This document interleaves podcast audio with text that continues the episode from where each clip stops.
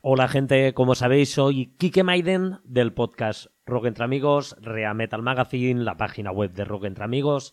Ya sabéis, también colaboro en, medios como Necromanz, bueno, etc, etc, etc. Y esto debería de ser en principio eh, la intro de lo que suele ser un Rea Metal Magazine. Más en concreto debería de ser debería de ser el número 28, pero como debido a su posible duración quizás es un poco excesivo para ser la intro, pues bueno, lo estoy haciendo en un audio aparte y ya dependiendo del tamaño que coja, de la duración que coja, pues bueno, haré una incrustación en el programa, en ese Rea Metal Magazine número 28 o quedará como esto que estoy diciendo, un poco aparte, y haré alguna pequeña referencia en esa intro. Bien, eh, ¿sobre qué quería hablar? Bueno, supongo que en lo que es el título del audio ya os podréis figurar algo, pero bueno, vamos a definirlo un poco. Eh, quería hablar sobre una pequeña polémica que se ha quedado un poco en el ostracismo, se ha quedado un poco escondida, no se ha hecho, vamos a decir, muy viral, pero a mí me llegó hace poco, gracias a un compañero de redes sociales que ha colaborado alguna vez con Rock Entre Amigos.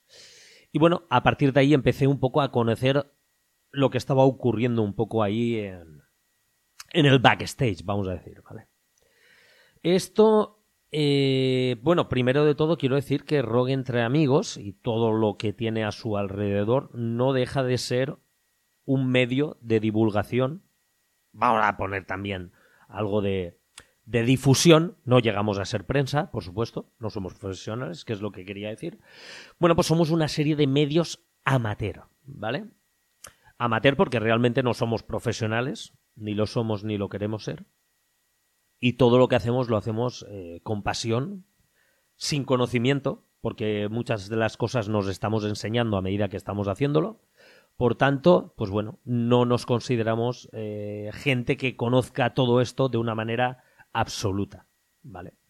Sí que es verdad que eh, el tiempo que llevamos con ello, pues nos ha hecho aprender bastante y sobre todo conocer un poco todo nuestro alrededor.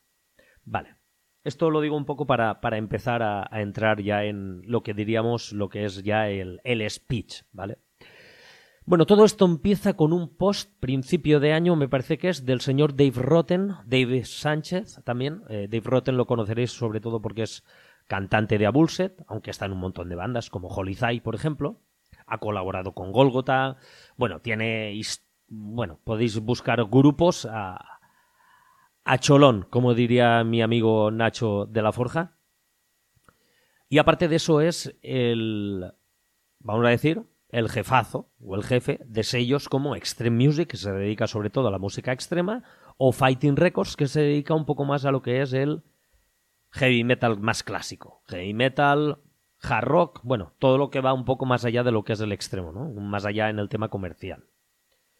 Bueno, este post eh, lo que venía a decir es que él se consideraba, sobre todo por los últimos años, a pesar de estar en sellos, tener eh, sellos discográficos y llevar a bandas y tener bandas, pues bueno, estar un poco en lo que es en contra del negocio musical.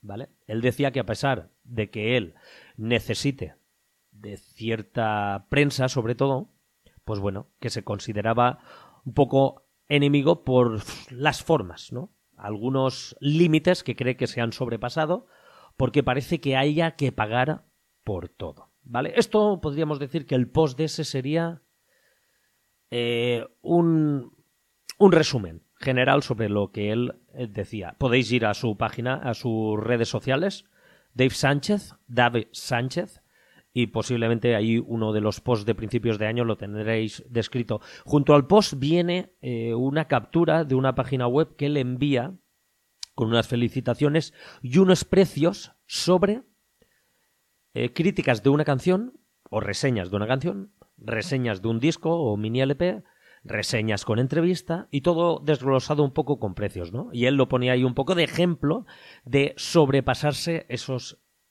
límites. También él decía que normalmente el negocio musical se había movido entre, por decirlo de una manera, ¿vale? Entre prensa y sellos y grupos y tal y tal, entre yo hacía una serie de publicidad y luego había una especie de de apoyo, entre comillas, haciendo reseñas, ¿vale? Tú puedes, bueno, eso lo explico un poco luego. Pero bueno, él decía que, bueno, eh, siempre había habido una especie de realimentación, ¿no? Yo invierto en publicidad, ya sea un sello, sea un grupo, sea lo que sea, un promotor tal, y luego eh, dentro de esa publicidad, pues podía venir incluida, pues que una página web o una revista, pues que hiciese del sello, del grupo, de lo que fuese, que hacía esa publicidad, pues hacía la reseña de esos discos ya invirtieses en publicidad, o a lo mejor no, eso ya lo, explico un poco mejor, ¿vale? Él decía que era uno de los métodos que siempre se había utilizado. Bueno, al poco tiempo, y es por esto que yo conozco un poco la polémica esta, me llega un vídeo en el cual hay una especie de contrarréplica de eh, Sergi Ramos. Eh, Sergi Ramos es conocido sobre todo porque yo creo por la etapa que ha estado de director en, en, Metal Hammer, también en Metal Circus. Y eh, también ha estado, bueno, creo que en el Rockfest también ha estado como jefe de prensa, ha estado en varios sellos, ha estado también dentro de la escena, es una persona también bastante reconocida y que, que se mueve por muchos círculos, ¿no?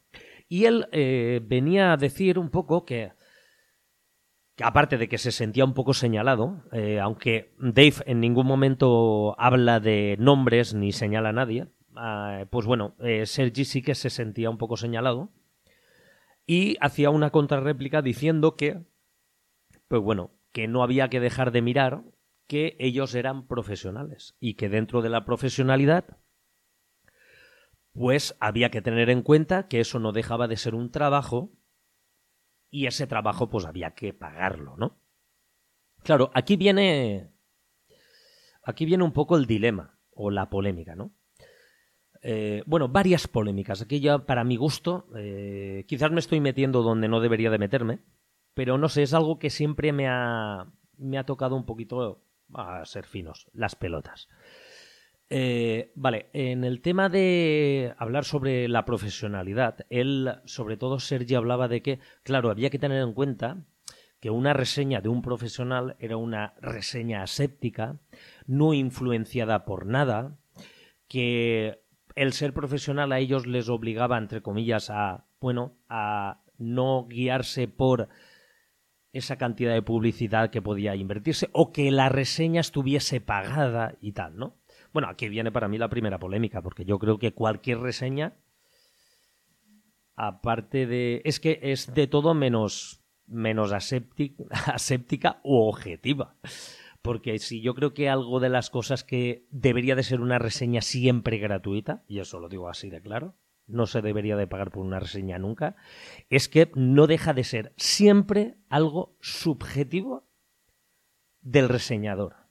Ahí no hay datos objetivos. Bueno, el dato objetivo es que está grabado en un estudio, que es heavy metal o power metal o black metal o thrash metal y que puede tener un poquito más de calidad o menos calidad que una banda, que otra o que otra o que un disco anterior. Pero que bueno, sea bueno, malo, tal y pascual, eso ya va más al gusto del que está reseñando y a posteriori del consumidor.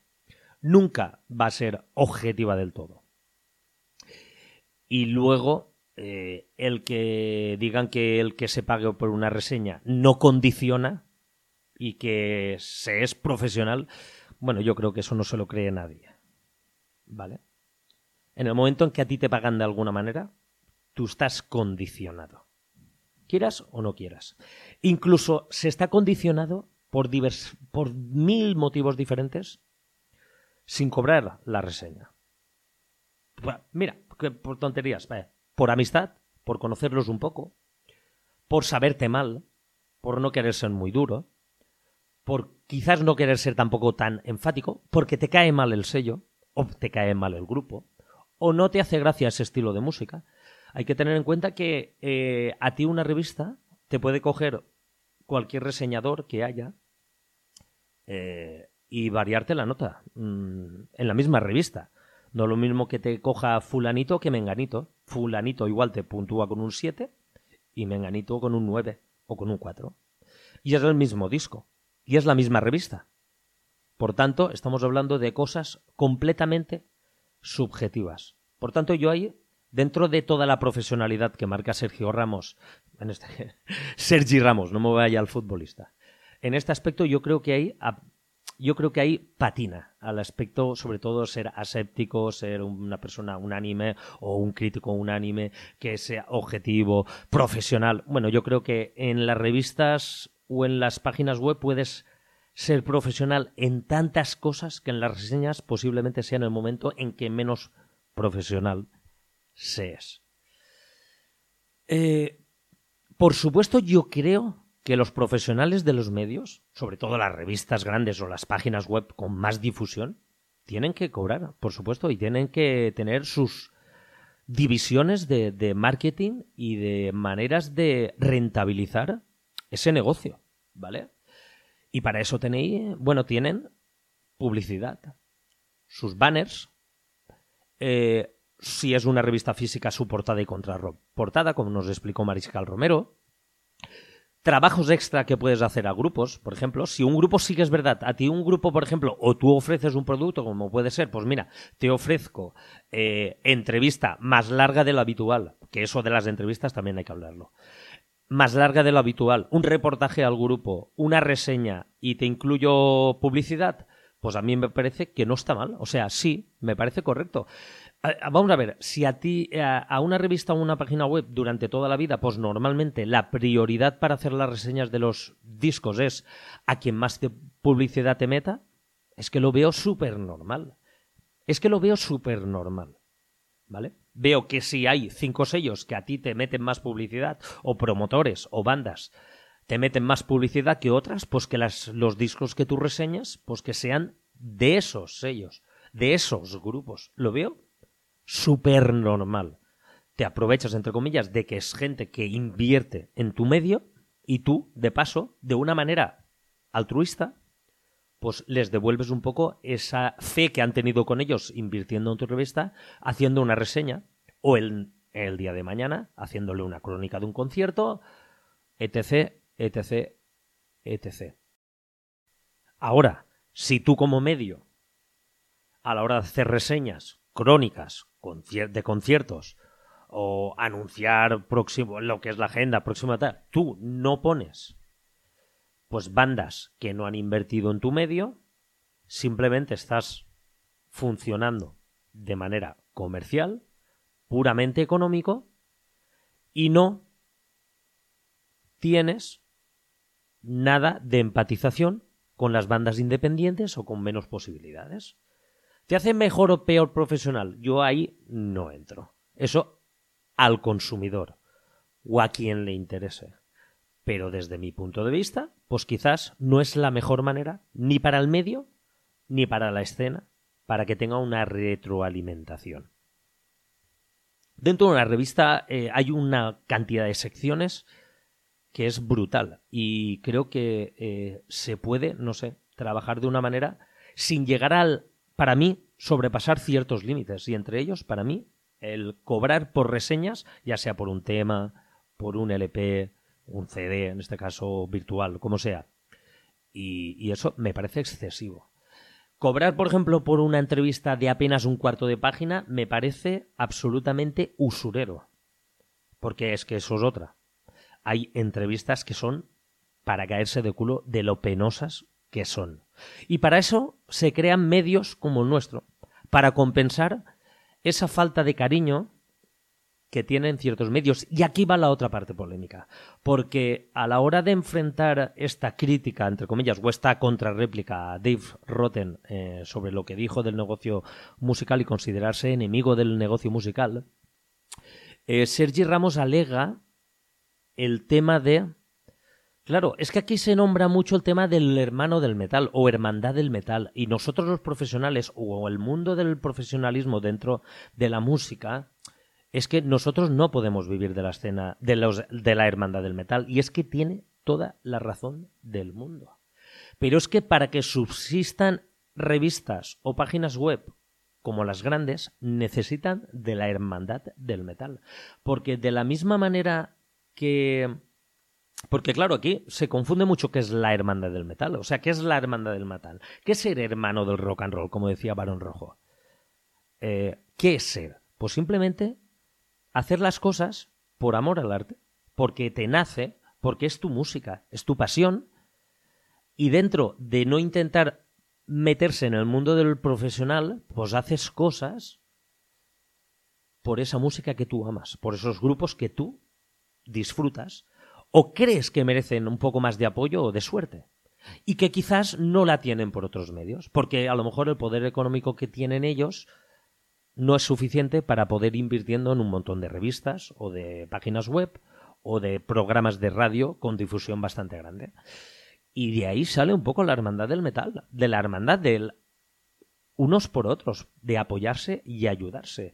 Y el mundo del profesionalismo o del negocio musical, que yo creo que es lo que quiere decir muchas veces Dave Rotten y mucha gente del under, entre comillas eso del under, porque también está un poco equivocado, es que hay cosas que si se hacen por la hermandad del metal que decimos, al final todo repercute económicamente al final.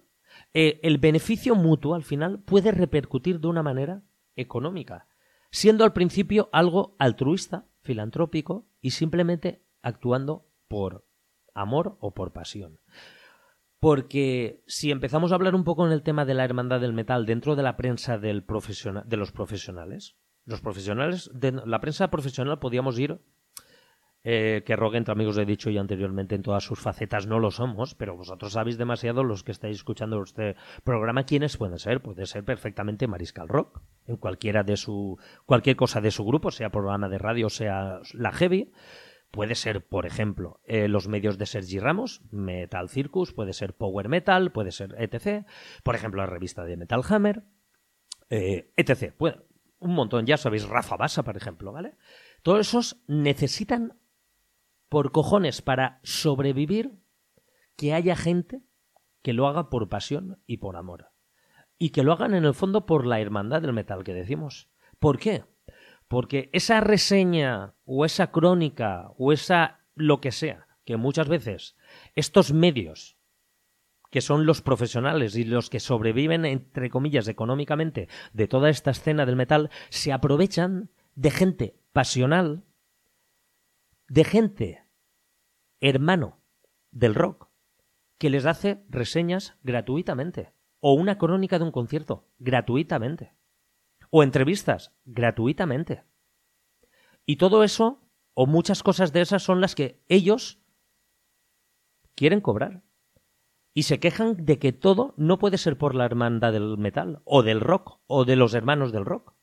O sea, vosotros queréis cobrar de todo porque os consideráis profesionales, pero a la vez hay un submundo, un trasfondo de gente que trabaja por amor al arte, con fechas marcadas, con exigencias y con niveles de calidad de profesional, haciéndolo por simple pasión, por poder escribir o hacer fotos o poder aparecer en un medio como el vuestro.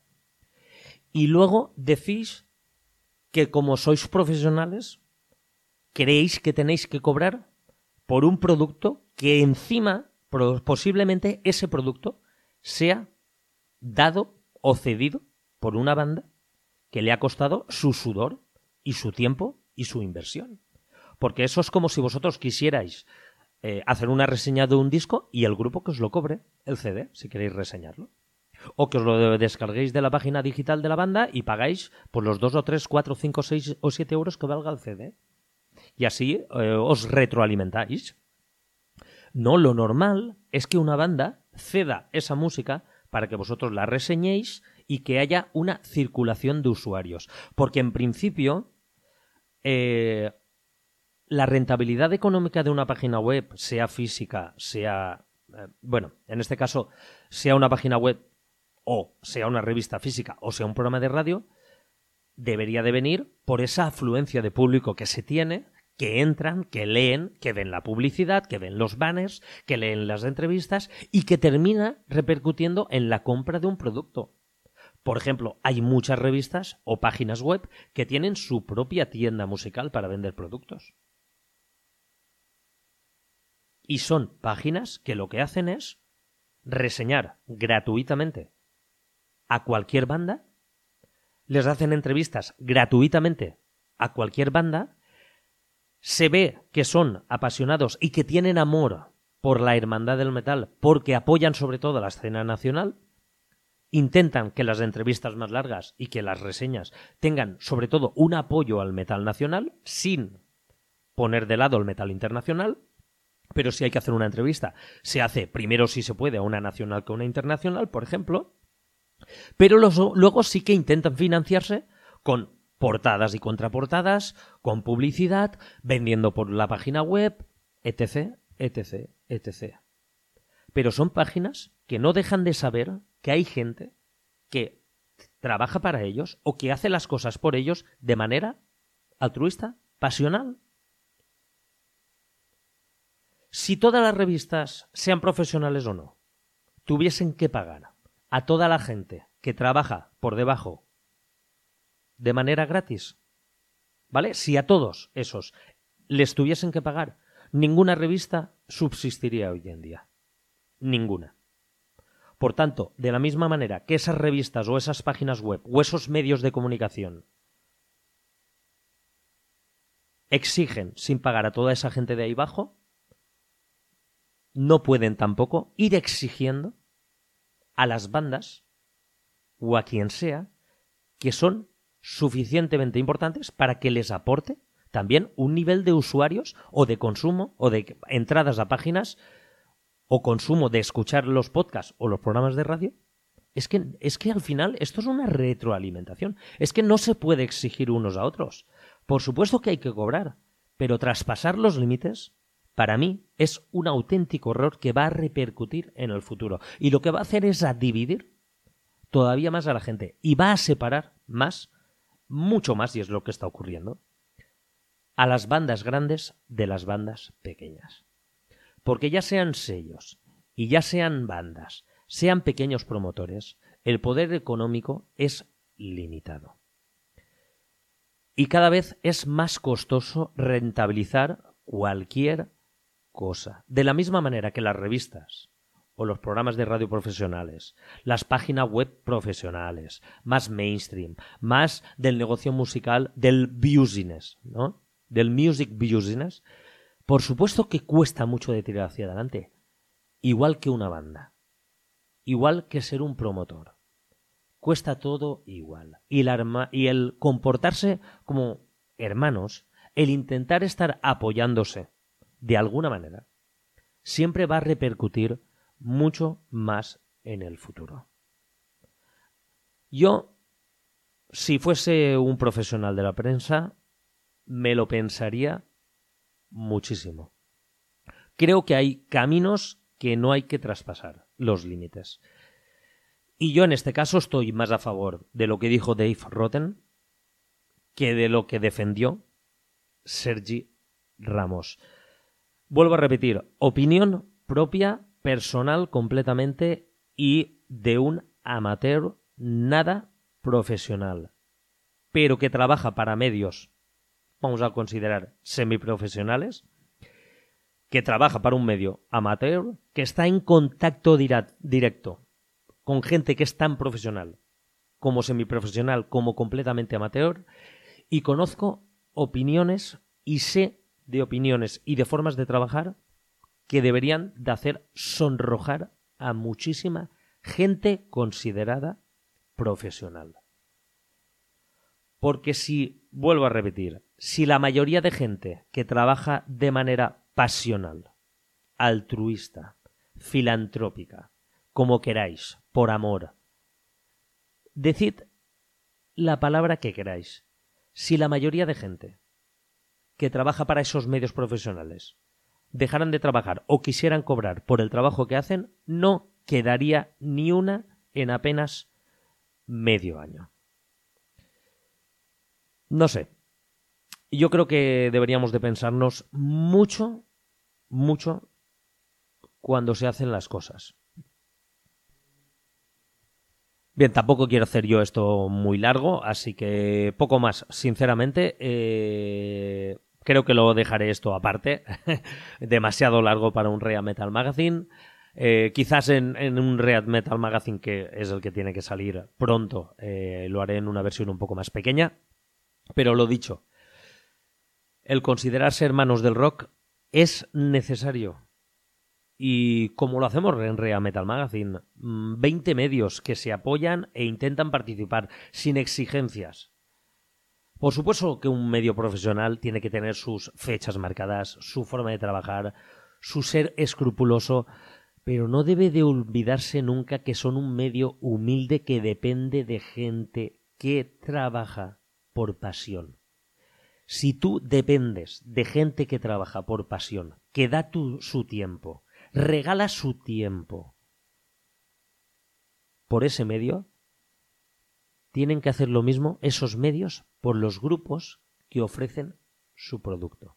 Luego exígeles en otra serie de cuestiones o intenta venderles de una manera interesante y que vean rentable el que apuesten por un medio de comunicación, ya sea por publicidad, ya sea por hacer productos especiales como un reportaje de la banda, un eh, o un reportaje de, de estudio, entrevistas, como tienen que ser de dos páginas cojonudas, etc, etc, etc.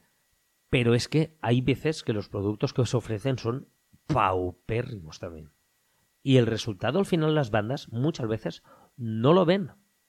Y si un producto que cuesta una pasta al final no le sacas un pequeño rendimiento, pues es normal que a veces hayan bandas que se reboten. Igual que puede ser que hayan medios que se reboten por otras cuestiones. Así que poco más. Eh, nada, chicos, eh, espero que os haya gustado, que estéis de un poco de acuerdo. Y nos vamos a dejar los sellos, que también tienen lo suyo, para otro día. Nada, se despide Kike Maiden y ya nos seguimos escuchando en otros podcasts y tenéis las redes sociales, tenéis eh, el email, tenéis Gbox para quejaros del speech que os he hecho hoy. Y nada, que nos vemos en próximos programas. Hasta pronto.